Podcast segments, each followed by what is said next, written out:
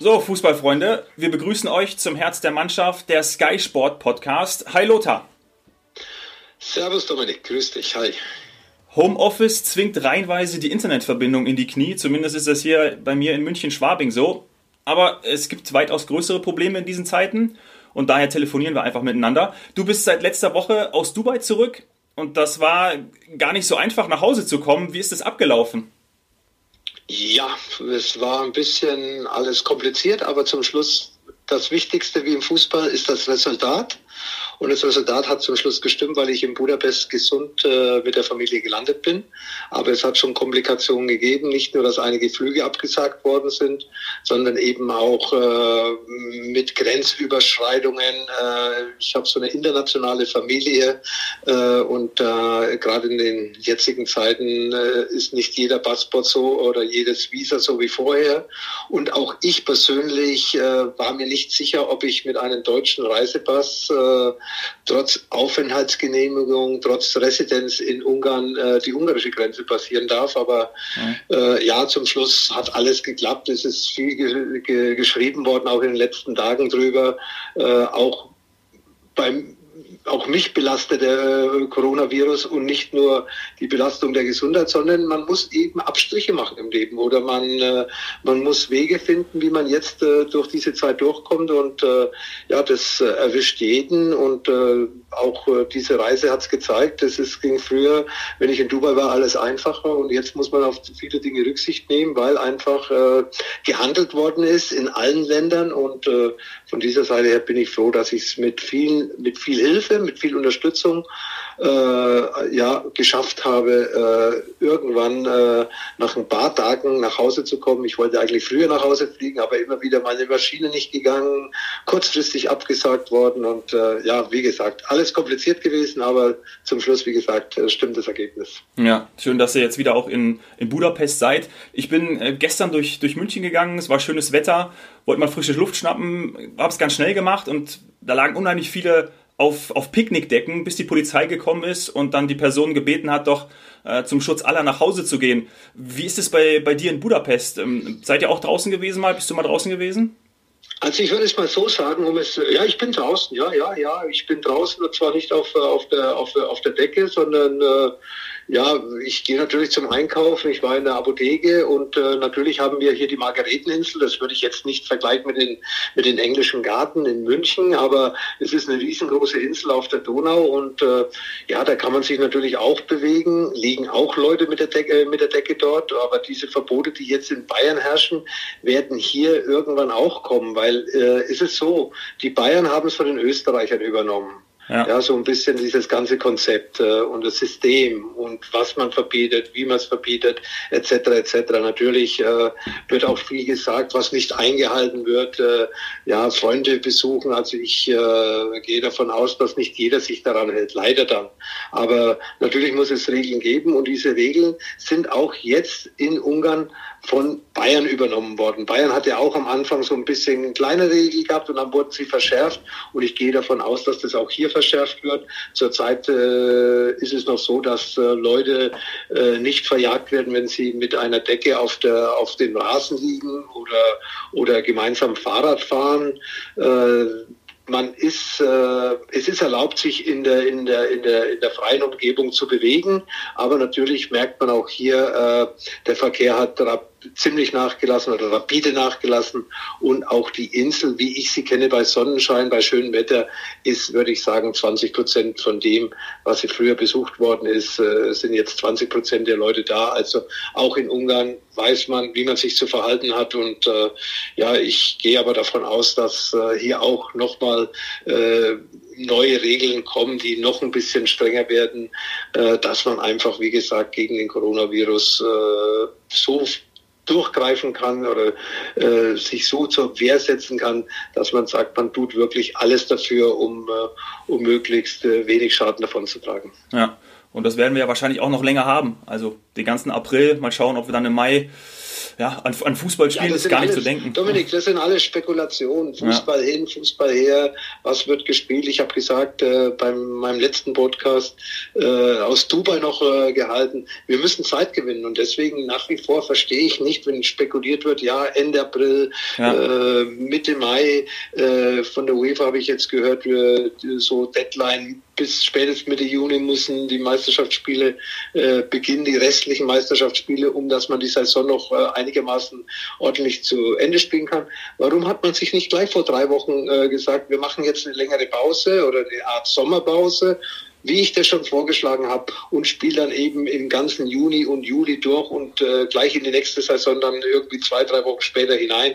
Ich glaube, das wäre alles möglich gewesen. Jetzt spielt man sowieso nicht. Und dann im Juni oder im Juli brauchen die Spieler Urlaub, aber da müssen sie vielleicht spielen, um die Saison zu beenden. Natürlich kann man die nächste Saison nach hinten ein bisschen schieben.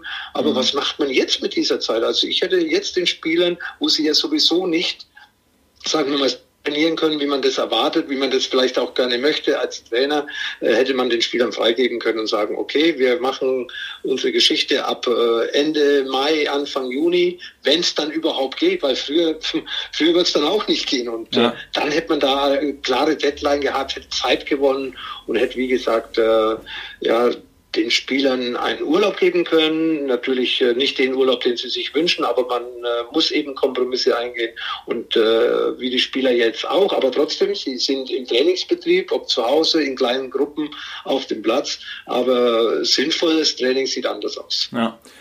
Was gerade heiß diskutiert wird, ist ja unter anderem, ähm, dass durch die Annahme der, der, dass durch die Krisensituation und die ausbleibenden Einnahmen der Clubs die Transfers entweder komplett ausbleiben, vielleicht verboten werden. Aber was interessant ist, dass ja vielleicht diese horrenden Summen fallen. Also dass zum Beispiel für den Kai Havertz dann eben nicht mehr über 100 Millionen ausgegeben werden, wenn überhaupt Transfers stattfinden. Ja, es ist ja völlig normal, wenn keine Einnahmen da sind oder wenn Verluste da sind äh, bei den Einnahmen aufgrund der, der, Situation, dann werden wahrscheinlich die Preise auch angepasst sein. Es ist ja voll eine logische Konsequenz. Man kann ja nicht sagen, es sind keine Einnahmen da, aber die Preise bleiben, bleiben, bleiben gleich. Also das äh, ist, ist ja, und auch mit den Spielergehältern, mit den aktuellen, die, die bestehenden Verträge, muss man ja auch nachdenken darüber. Wenn, wenn auf einmal, sagen wir mal, das Budget um 20, 30, 40 Prozent weniger wird bei Vereinen, eben aufgrund dessen, weil es äh, der Coronavirus so verlangt, äh, dann muss man auch mit den Spielern reden, um äh, vielleicht dann da auch gewisse Kürzungen vorzunehmen, was ja einige Spieler, was einige Vereine mit ihren Spielern ausgemacht haben, schon bisher.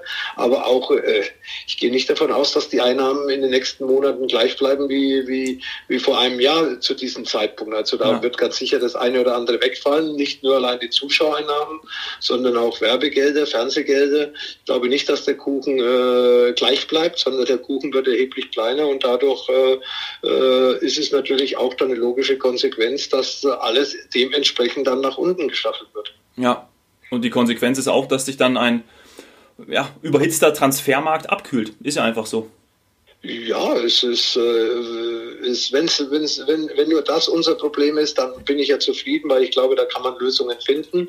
Ähm, ja, Fußball ist jetzt nicht das Wichtigste. Es ist eine wichtige ja, wichtige Sache für, für die Gesellschaft und äh, auch für die Wirtschaft und äh, für, vor allem auch für die Fans. Das ist ja Unterhaltung.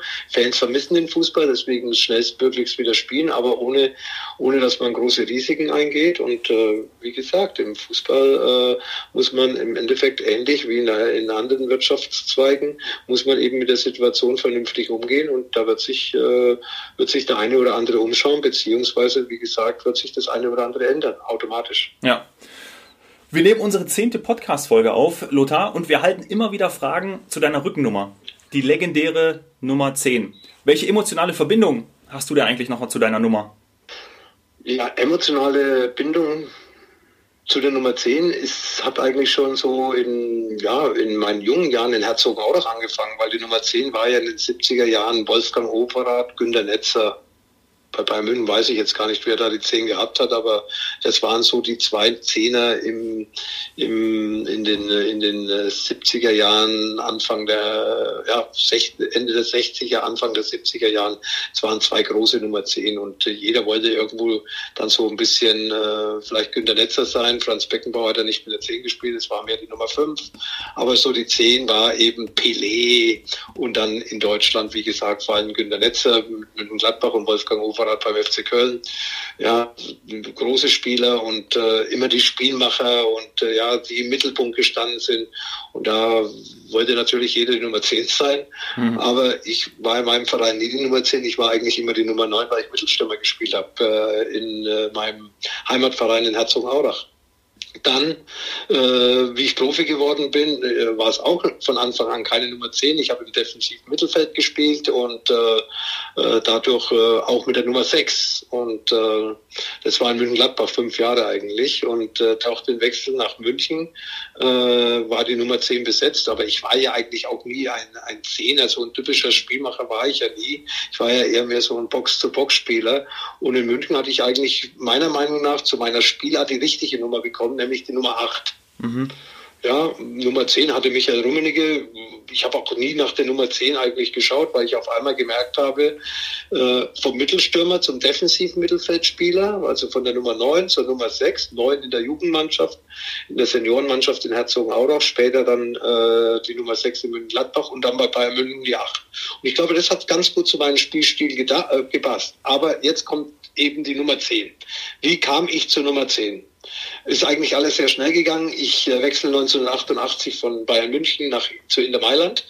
Und in der Vorbereitung kommt Giovanni Trapattoni, mein damaliger Trainer bei Inter Mailand, auf mich zu und sagt, hey Lothar, mit welcher Nummer möchtest du spielen? Ja, ich sage, äh, äh, Coach, äh, Nummer 8, wie bei Bayern München.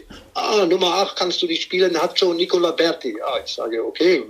Äh, Nummer 6, wie bei München Gladbach oh, Nummer 6, geht nicht, geht nicht, der hat äh, Andrea Mandolini. Dann sage ich, ja, welche, äh, welche Nummer ist frei, welche Nummer? Dann sagt er, ja, du bekommst die Nummer 10. Dann sage ich, äh, Giovanni, äh, nicht Giovanni Trainer oder Tra Trapattoni oder wie auch immer, also Giovanni, ich war nicht per Du mit ihm, aber ich sage, äh, ich bin nicht äh, Platini, ich bin nicht äh, Maradona. Dann sagt er, ja, du bist nicht Platini, du bist auch nicht Maradona, du spielst anders, aber du bist genauso wichtig wie die. Und so bin ich dann zur Nummer 10 bei Inter Mailand gekommen und äh, es war im Endeffekt eine Nummer, die ich dann nicht gespielt habe von der Position, weil wir hatten auch ein anderes System. Wir hatten ähnlich wie Bayern München zurzeit einen Sechser, war an war Mattioli, was den Kimmich, wer den Kimmich gespielt hat. Dann hatten wir zwei Achter, einen auf der halblinken, einen auf der halbrechten Seite, wie es ja zurzeit so ein bisschen äh, Müller machte und und und Jago oder Goretzka, wenn die spielen, dass sie so 4-1-4-1, also mhm. zwei offensive Mittelfeldspieler, aber nicht auf der Nummer 10. Aber einer musste ja die Nummer 10 tragen und dann habe halt ich sie bekommen. Und äh, durch das, dass wir dann auch sehr viel Erfolg gehabt haben, in, bei Inter Mailand in der ersten Saison schon Meister geworden, geworden sind, hat es natürlich dann alles so gepasst. Und auf einmal war ich so in Italien der Trascinatore, der, der, der Spielmacher, der Spielgestalter und so weiter und so fort. Und natürlich mit dieser großen Nummer 10, wo auch vor dieser Zeit bei Inter Mailand schon andere riesengroße Spieler äh, inne hatten. Mhm. Also das, so bin ich zur Nummer 10 gekommen. Und im gleichen Jahr, 1988, äh, bei der Europameisterschaft, bin ich noch äh, der Meinung, dass ich mit der Nummer 8 gespielt habe. Aber kurz nach der Europameisterschaft bin ich auch dann irgendwie in dieses Trikot in der deutschen Nationalmannschaft hineingewachsen, durfte auch da mit der 10 spielen. Weiß nicht, wer, da, wer die 88 gehabt hat. Ich glaube, Olaf Thun könnte sie gehabt haben.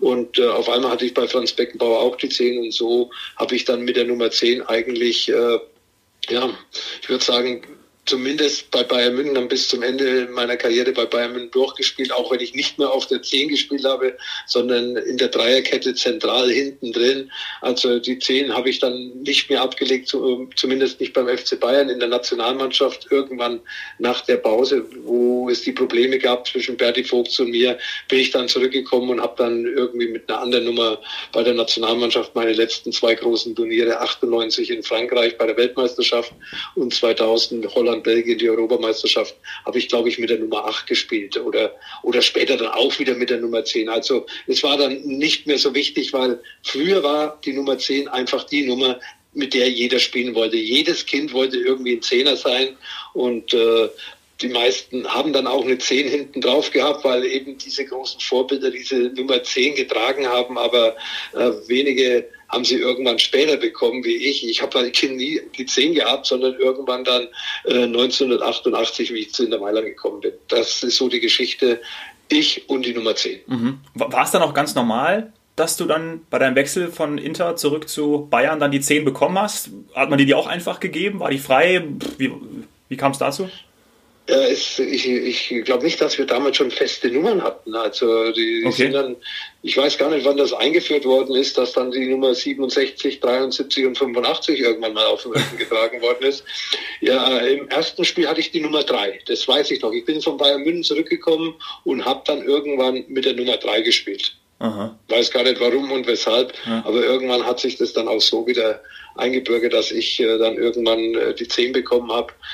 Ich glaube auch nach äh, ganz kurzer Zeit. Äh, weiß nicht, ob wieder Franz Beckenbauer schuld war, weil er ist ja dann auch eineinhalb Jahre nach meiner Rückkehr von Inter Mailand hat er ja mal 1994 für die Rückrunde das Amt übernommen und äh, ja, es war dann wieder die Nummer 10 und äh, dann bis zu meinem Karriereende bei den Bayern äh, und dann eben auch, auch in New York habe ich auch noch die 10 gehabt. Ja. Also auch da hat sich das übertragen. Also wie gesagt, die Geschichte, ich und die 10, aber im Endeffekt weiß ich, ich war nie eigentlich so ein richtiger Zehner, wie wir eigentlich die Zehner gesehen haben in, in meiner Kindheit, sondern ich war eigentlich mehr von der, vom Spielertyp her im Mittelfeld einer, der zwischen den Strafräumen hin und her gelaufen ist und äh, gerannt ist, hinten ausgeholfen, vorne versucht Tore zu machen oder Vorlagen zu geben.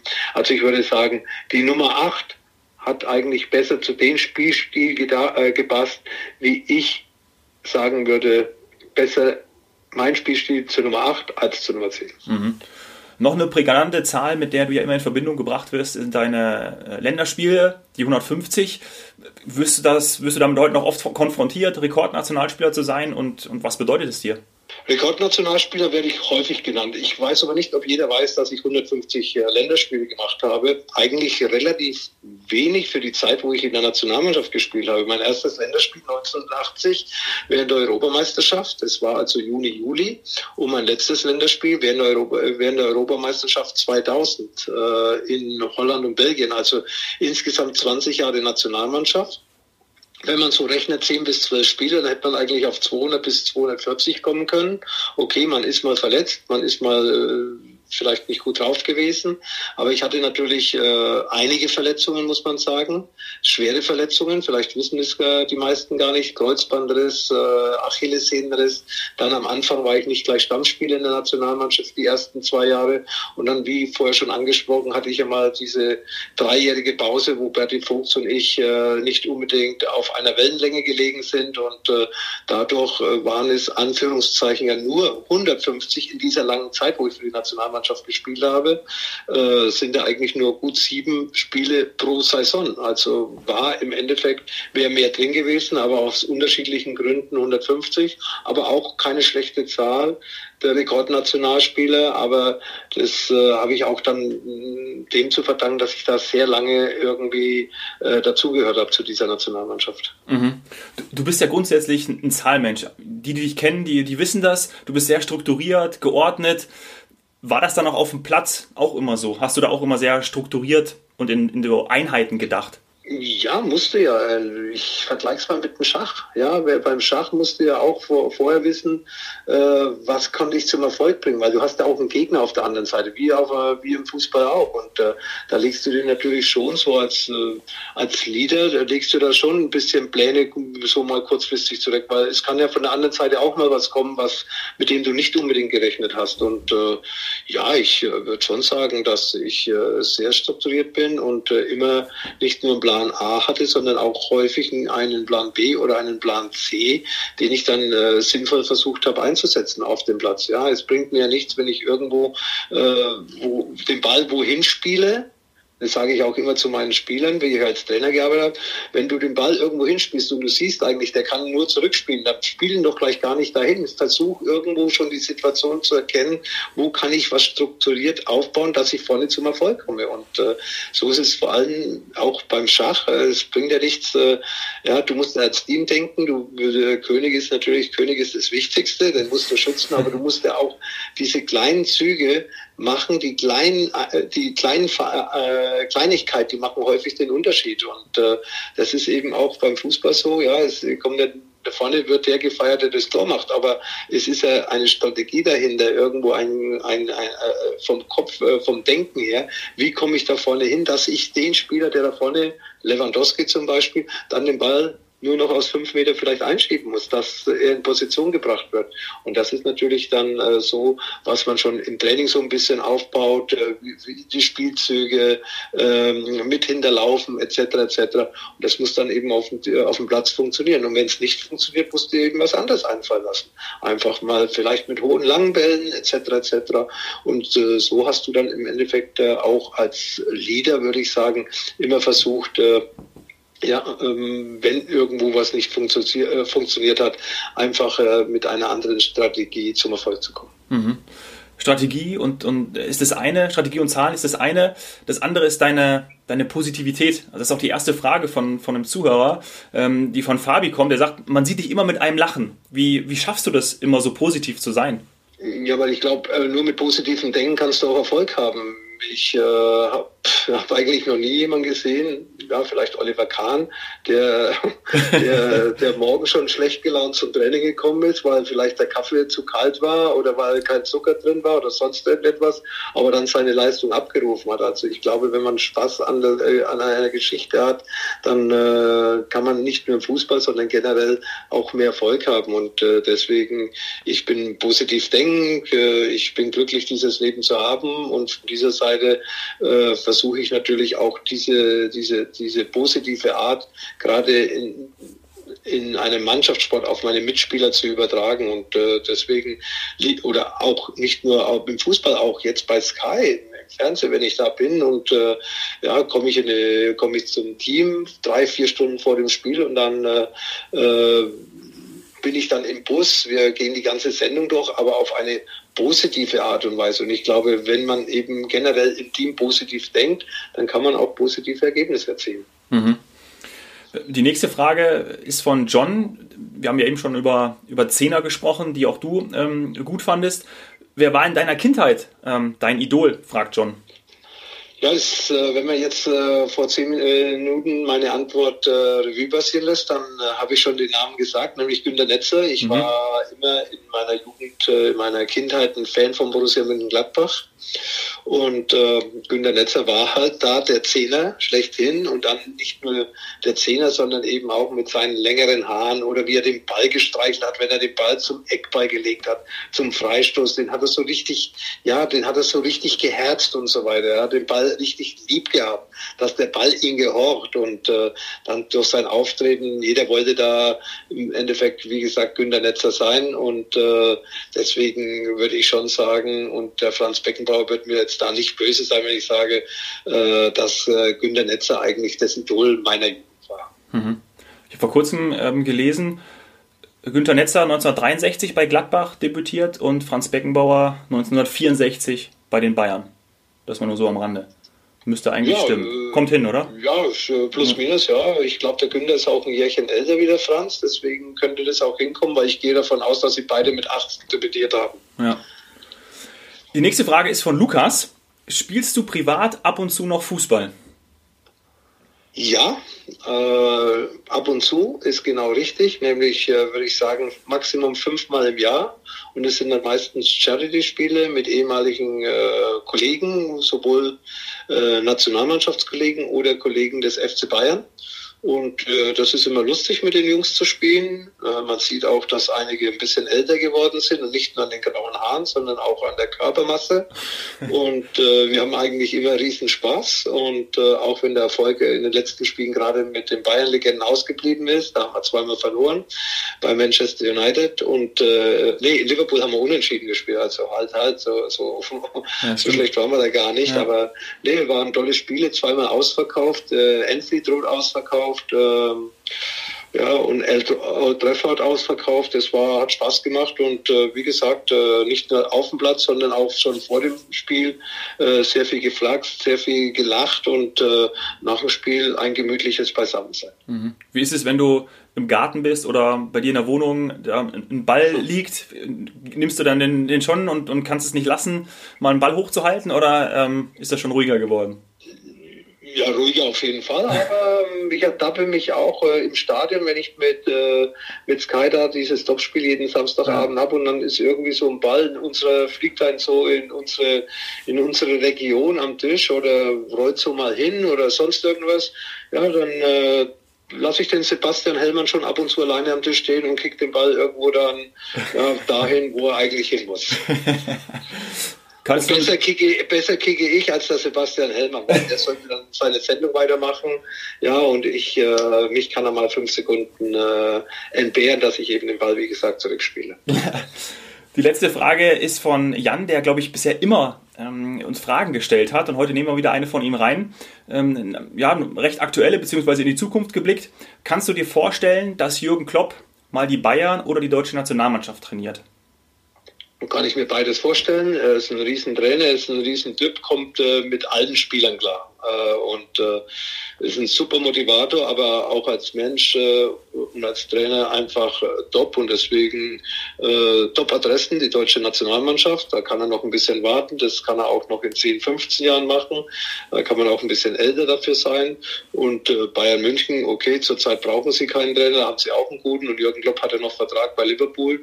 Aber ich glaube, wenn es Zeit äh, von, der, von der Zeit her mal so sein sollte, dass es für beide passen könnte und man setzt sich sogar äh, zusammen, dann glaube ich, dass da eine gute Beziehung, eine gute Ehe äh, und mit guten Ergebnissen äh, herauskommen wird. Ja. Wir haben, ähm, danke für eure, eure ganzen Nachrichten, das ist echt super. Folgt uns gerne auf Instagram, Herz der Mannschaft. In der letzten Folge haben wir ja über deinen Anfang der Karriere gesprochen bei Borussia Mönchengladbach. Lass uns heute über die erste Zeit bei den Bayern sprechen. Ich habe nachgelesen, weil ich da natürlich noch nicht auf der Welt war. Ja, das war 1984, wo du von Gladbach nach München gewechselt bist, für eine Ablösesumme von 2,4 Millionen D-Mark. Ja? Aber war die Mehrwertsteuer schon dabei? Ja, okay, 2.132.000 plus Mehrwertsteuer. Das ist, glaube ich, so müsste es eigentlich genau heißen. Okay, sehr gut. Hast du dir damals gedacht, ähm, hoppla, das ist aber ganz schön viel Geld oder war das irgendwie normal zu der Zeit? Nö, es war nicht normal, es war, war sehr viel Geld. Also ja. ich bin für 50.000 D-Mark damals von Herzogenaurach nach München-Gladbach fünf Jahre vorher und auf einmal bist du einer der teuersten Bundesligaspieler, 2,4 insgesamt ja, war eine, war eine stolze Zahl, aber das war ja nicht in meinen, in, in meinen Händen gelegen, was ich als Ablöse koste. Deswegen auch heutzutage sollten sich die Spieler nicht so viel Sorgen machen oder Gedanken machen, oh, die Ablöse, die er drückt ein. Nee, das äh, ist, eine, ist ein Geschäft, wo eben zwischen den Vereinen verhandelt wird und der Spieler sollte sich auf sein Spiel konzentrieren und auf sein Gehalt obwohl dass ich mich früher eigentlich da auch nicht auf mein Gehalt unbedingt konzentriert habe, weil mir war es wichtig bei diesem Wechsel, dass ich, äh, dass ich äh, Titel sammeln konnte oder kann und äh, da habe ich die Chancen einfach bei Bayern größer gesehen wie bei Borussia Mönchengladbach. Mhm. Also hast du gar nicht gespürt, dass die Erwartungen an dich da sehr groß waren oder doch schon? Nicht so wie heute vielleicht, mhm. weil, wie gesagt, die Medien waren natürlich nicht äh, so nah dran an uns, äh, waren überhaupt viel weniger Medien, also wir sind nicht so beobachtet worden, Social Media hat es gar nicht gegeben und von dieser Seite habe ich im Endeffekt, habe ich mir nie äh, aus Gehalt oder Ablösesummen einen Druck auferlegt, sondern ich äh, habe mir selbst den Druck gemacht, äh, Top-Leistungen zu bringen, äh, mich zu verbessern, Erfolg zu haben mit der Mannschaft. Äh, das habe ich selbst von mir erwartet, deswegen war es kein Druck oder wenn überhaupt nur positiver Druck. Mhm. In der letzten Folge hast du von deinem sehr guten Verhältnis zu Jupp Heinkes gesprochen. Wie war dann der Trainerwechsel von Heinkes zu Udo Lattek dann bei den Bayern? Äh, gut, weil ich mich mit Udo Lattek auch sofort verstanden habe. Äh, Jupp äh, war ja mein größter Förderer. Äh, Udo Lattek war so mehr ein bisschen äh, Vater-Sohn-Verhältnis, würde ich schon fast sagen. Hängt vielleicht auch damit zusammen, dass wir den gleichen Sponsor hatten, nämlich Puma. Und wir waren ja bei Bayern München, waren wir beide irgendwie mit Puma, er auf der Trainerbank und ich auf dem Platz mit Puma schon gestanden. Also das hat uns dann schon irgendwie vereint und ja, mit Udo, Udo ist mit den Spielern super klargekommen super, super Typ äh, auf die Spieler zugegangen. Ich würde sagen, Udo war so Zuckerbrot und Peitsche. Also wenn was nicht funktioniert hat, dann konnte er brutal sein. Andererseits hat er ein riesengroßes Herz gehabt und äh, war für alle Spieler da. Mhm. Direkt in deiner ersten Saison seid ihr dann Meister geworden. 86 dann auch nochmal Meister, zusätzlich Pokalsieger, 87 nochmal deutscher Meister, also ein Hattrick in Folge, lief also ziemlich gut und genau dein Ziel erreicht. Du wolltest Titel sammeln. Äh, das äh, ist das, was ich jetzt eigentlich sagen wollte, was ja. du mir weggenommen hast. Im Endeffekt habe ich äh, genau das Richtige gemacht, äh, was ich, wieso ich nach München gegangen bin. nämlich Titel zusammen und es waren diese vier Titel, es waren auch noch ein paar Supercup-Spiele, Endspiele dabei, die wir gewonnen haben. Also es war das, wofür ein Fußballspieler äh, sich anstrengt, nämlich äh, nicht nur gute Ergebnisse, sondern Titel zu gewinnen. Und äh, deswegen, wie gesagt, äh, war, auch wenn das die München-Gladbach-Fans nicht so gerne hören, war dieser Wechsel einfach wichtig für meine weitere Karriere. Mhm. Und aber heutzutage sagt man ja auch häufig, ja, wenn man irgendwo hinkommt, und ich glaube, es war ja damals auch so, dass die Mannschaft bei Bayern recht neu zusammengeformt war, dass das erst ein bisschen braucht, aber ihr seid sofort Meister geworden. Also funktioniert es auch mal auf Anhieb sehr gut. Ja, Dominik, erstmal muss ich sagen, du hast dich sehr gut informiert. Also du warst ja damals noch nicht auf der ja. Welt, aber alles angelesen. Ja, Chapeau, ja, ist klar. Ja, wir hatten auch damals einen Umbruch. Äh, Karl-Heinz Rummenigge und Paul Breiter, die führenden Kräfte von Bayern München äh, in den Jahren zuvor, äh, haben aufgehört, beziehungsweise Karl-Heinz Rummenigge ist zu Inter Mailand gewechselt und äh, so musste Bayern München eine neue, neue Mannschaft aufstellen. Und wir haben ja gute, gute Leute geholt. Äh, war ja nicht nur ich, ich war Nationalspieler zu dem Zeitpunkt, sondern es ist gekommen äh, äh, Roland Wohlfahrt, äh, Torjäger vom MSV Duisburg, äh, dann äh, Ludwig Kögel auf der linken Seite, Flügelflitzer von Lokalrivalen 60 München. Dann ist gekommen Holger Wilmer, Linksverteidiger vom FC Köln, Norbert Eder vom FC Nürnberg, der dann äh, kurz darauf äh, auch Nationalspieler geworden ist. Äh, das waren zumindest schon mal fünf neu. Ich glaube, da war noch irgendwo ein Sechster dabei, den habe ich aber jetzt irgendwo äh, vergessen. Aber nee, und äh, die Mannschaft von Bayern, die war ja sowieso stark. Schau mal die Pfaffen Tor, Klaus Augenthaler, Raimund Aumann Torhüter, äh, Sören Lörby, Dieter Höhnes, äh, Michael Rummenigge. Also da waren schon gute Spieler, sind da noch übrig geblieben. Und dann mit diesen äh, neuen Spielern hat es Udo Lattek und ich habe gerade schon über Udo Latte gesagt, ein Riesentrainer, ein Erfolgstrainer, einer, der, eine, eine, auch ein Menschenfänger, so wie Jürgen Klopp. Und äh, ihnen ist es gelungen, dann auch gleich mit diesen fünf äh, Neuzugängen äh, äh, gleich auf Anhieb Meister zu werden und äh, auch den, in den Jahren danach die Meisterschaft geholt. Also das war schon äh, eine einzigartige Geschichte. Äh, aber wir sind ganz sicher nicht jetzt überraschend Meister geworden, weil wie gesagt, es waren ja, es musste sich alles nur so ein bisschen neu finden, so ein mhm. bisschen die Führungskräfte, wer ist jetzt der neue Karl-Heinz Rummenigge, wer ist jetzt der, der neue neue Paul Breiten, aber es war, wie gesagt, Dieter Höhne, Sören Lörby, schon mal die Pfaff und Klaus Augenthaler, die vier waren schon mal da und dann Norbert Nachtwein noch dabei, Hans Zügler. Also es war schon eine Riesenmannschaft, die wir damals hatten. Ja, und dann kam 86 die Weltmeisterschaft in Mexiko, die ja auch bis zum Finale recht erfolgreich war. Ja, wenn du mir vor dem Turnier gesagt hast, wir kommen ins Finale, hätte ich dich für verrückt erklärt, weil wir waren jetzt nicht, äh, wir hatten schon Namen, große Namen, ja, aber wir waren jetzt nicht als Mannschaft, sagen wir mal, so, dass wir einfach äh, da zum Favoritenkreis gehört hätten äh, von Anfang an. Aber wir haben uns dann irgendwie im Turnier haben wir uns dann äh, gesteigert. Wir sind ja nur als Tabellendritter in der Gruppenphase dann war eigentlich weitergekommen und dann knappe Siege gegen Marokko 1 zu 0 im Achtelfinale im Viertelfinale Elfmeterschießen gegen die Heimmannschaft aus Mexiko. Dann unser bestes Spiel vielleicht äh, gegen Frankreich im Halbfinale 2 zu 0 gewonnen und äh, äh, dann waren wir zwar 2 zu 0 zurückgelegen im Endspiel, auf einmal steht es 2 zu 2 und wir wären beinahe Weltmeister geworden und äh, nee, das wäre das Guten zu viel gewesen. Da war Argentinien schon äh, ein bisschen besser, haben auch eine bessere äh, Gesamt-WM gespielt und Argentinien mit diesem überragenden Maradona ist natürlich dann verdient Weltmeister geworden, aber glaube, wir mussten uns nicht schämen. Wir haben ein gutes Turnier gespielt ich habe alle sieben Spiele äh, von Anfang an gespielt, bis auf ein Spiel alle durchgespielt und äh, das war so eigentlich, äh, glaube ich, ein ganz großer Schritt in meiner internationalen Karriere. Dieses Turnier in Mexiko, wo ich mich ins Rampenlicht gespielt habe, das habe ich auch danach gemerkt, äh, dass äh, dann auf einmal die ganz großen italienischen Vereine auf einmal Schlange gestanden sind. Also die Weltmeisterschaft 86 hat mich, wie gesagt, äh, sagen wir mal, auch über die Grenzen hinaus äh, sehr bekannt gemacht. Mhm. Und du hast ja auch schon oft darüber gesprochen, dass du von Franz Beckenbauer im Finale mit äh, der Bewachung von Maradona betraut wurdest. Ähm, Wolltest du da, wolltest, also war das für dich in Ordnung oder wolltest du eigentlich lieber dein, dein eigenes Spiel durchsetzen? Ja, der Franz hat ja das korrigiert. Nach dem 2 zu 0 hatte, mhm. haben wir ja dann äh, das äh, ein bisschen geändert. Äh, Maradona hast du eigentlich wirklich nicht gesehen in dem Endspiel, nicht so wie in den Spielen zuvor. Äh, andere Spieler haben da, äh, ja, sagen wir mal, zugeschlagen. Aber ähm, dann war es auf einmal 2 zu 0 gestanden und so nach 60 Minuten haben wir dann eigentlich äh, wieder so gespielt wie in den Spielen zuvor. Ich offensiver, Felix Magath unterstützt im Mittelfeld, also auf der Achterposition. Äh, Wenn du gegen Diego Maradona spielst, wir hatten ja drei zentrale Verteidiger, Norbert Eder hat da gespielt, äh, ich glaube Jakobs hat mitgespielt äh, in, in, in der Mannschaft, äh, Klaus Augendahl, ich weiß nicht. Hinten waren wir eigentlich äh, sehr stabil, Andreas Brehme, Briegel und so weiter. Also defensiv hat man genügend Leute. Äh, Thomas Berthold noch auf der rechten Verteidigerposition.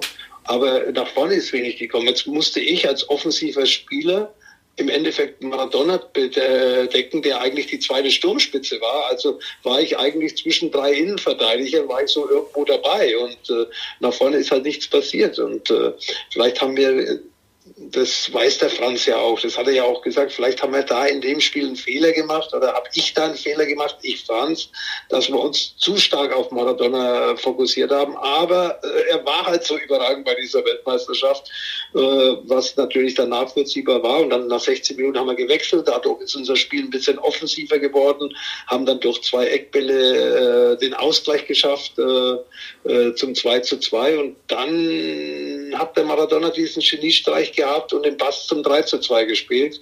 Ähm, ja, wie man es macht, ist vielleicht falsch, aber wie gesagt, es war war ein super Turnier von unserer Mannschaft äh, mit vielen, mit vielen Querelen auch innerhalb. Wir hatten keine Ruhe in der Mannschaft, wir hatten viele Verletzungssorgen. Ich war mit Karl-Heinz Rummige auf dem, auf dem Zimmer gelegen, der ist eigentlich mehr behandelt worden, wie er trainiert hat. Und äh, das sind natürlich dann Ausfälle, die man, die man irgendwo kompensiert hat, aber äh, sollte nicht reichen zum ganz großen Erfolg. Und das äh, war auch äh, im Endeffekt, würde, würde ich sagen, aufgrund der gezeigten Leistungen der argentinischen Mannschaft während des Turniers und der deutschen Mannschaft vollkommen korrekt, dass Argentinien da Weltmeister geworden ist. Mhm. Auch wenn wir sehr knapp dran waren. Mhm. Wer war eigentlich Kapitän bei der Weltmeisterschaft? Karl-Heinz Rummenigge. Karl-Heinz Rummenigge. Du bist, Rummenigge. du bist es dann, ähm, ja, nee, wann? 87 geworden, oder? oder nee, ja, ich bin irgendwann später geworden. Ja. Äh, dazwischen war es noch Klaus Allof, da ging es noch so ein bisschen nach Länderspielen oder nach Dazugehörigkeit. Äh, ich war das erste Mal, war ich irgend, ich war Kapitän bei einem Freundschaftsspiel in Israel. Das war das erste Mal, wo ich Kapitän war, weil Klaus Allofs durfte oder konnte nicht anreisen. Er war, glaube ich, er hat damals in Marseille gespielt. Entweder war er verletzt oder ist nicht freigestellt worden. Und auf einmal war ich Kapitän der deutschen Nationalmannschaft bei einem Freundschaftsspiel in Israel. Ich glaube, es war April 87. Mhm. Ja, cool. Wir könnten jetzt ewig weitersprechen, sollten aber für nächste. Woche auch noch, ähm, dann können wir nämlich über deinen Wechsel zu Inter Mailand sprechen. Das wäre ja so die nächste Stufe. Weil wir müssen den Zuhörern ja, ja für nächste Woche. dann sicher auch einiges zu besprechen. Ja. Trapattoni war häufig in München und äh, ja, aber da nehme ich jetzt nicht zu viel weg. Dann äh, machen wir das das nächste Mal, weil ich glaube, heute haben wir genügend gesagt über Transfers, über Zeiten, über Perioden meiner Karriere. Genau. Und den Wechsel zu in der Mailand heben wir uns dann für nächste Woche aus. Genau. Da haben wir nämlich noch genug, weil wir den ganzen April und mal schauen, wann wir auch wieder über den aktiven Fußball sprechen. So sprechen wir über diese Zeit, wo ich auch was lerne, aber dann kommt es auch bald, wo ich dann auch auf der Welt war. Und dann ähm, muss ich mir trotzdem noch vieles anlesen. ja, aber dafür hast du jetzt Zeit die nächsten Tage. Genau. Du, Lothar, Alles klar. danke für deine Zeit und bis nächste Woche. Danke, danke dir und Grüße. Alles Gute. Tschüss. Ciao.